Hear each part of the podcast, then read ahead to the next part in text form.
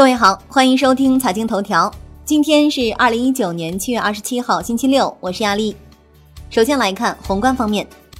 央行周五开展中央国库现金管理商业银行定期存款操作一千亿元，不开展逆回购操作。本周公开市场全口净净回笼四千一百四十三亿元，创于五个月以来单周新高。生态环境部表示，多个环保制度法规正在推进中。国内股市方面，上证综指连升四日，涨百分之零点二四，周涨百分之零点七，止步两周连跌；深证成指涨百分之零点零四，周涨逾百分之一；恒指收跌百分之零点六九，周跌百分之一点二八；恒生国企指数跌百分之零点七一，周跌百分之零点五二。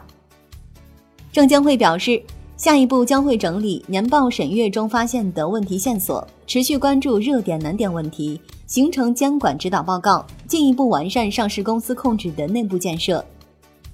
金融方面，北京推出十项进一步扩大金融对外开放举措，具体包括支持外资金融机构全面参与北京服务业扩大开放综合试点，支持外资金融机构率先享受金融领域培优扶持政策，建立外资金融机构人才引进绿色通道，提供金融科技创新平台服务等。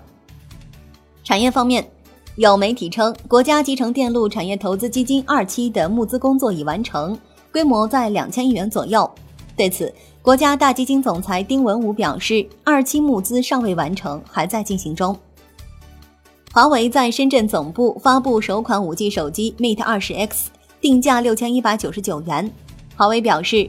鸿蒙操作系统现在将使用在手表、智能八 K 大屏、车联网上。八月份发布的智慧屏产品将首先应用，荣耀智慧屏将于八月十日正式发布。商品方面，证监会方星海表示，证监会始终高度重视期货市场的发展，大力发展期货业，符合实现经济高质量发展的需要。证监会将继续支持证券期货纳入国民教育体系。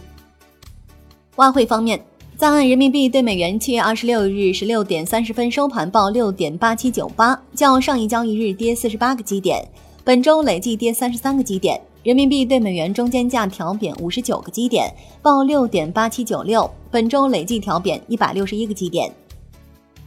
以上节目内容由万德资讯制作播出，感谢您的收听，明天再见喽。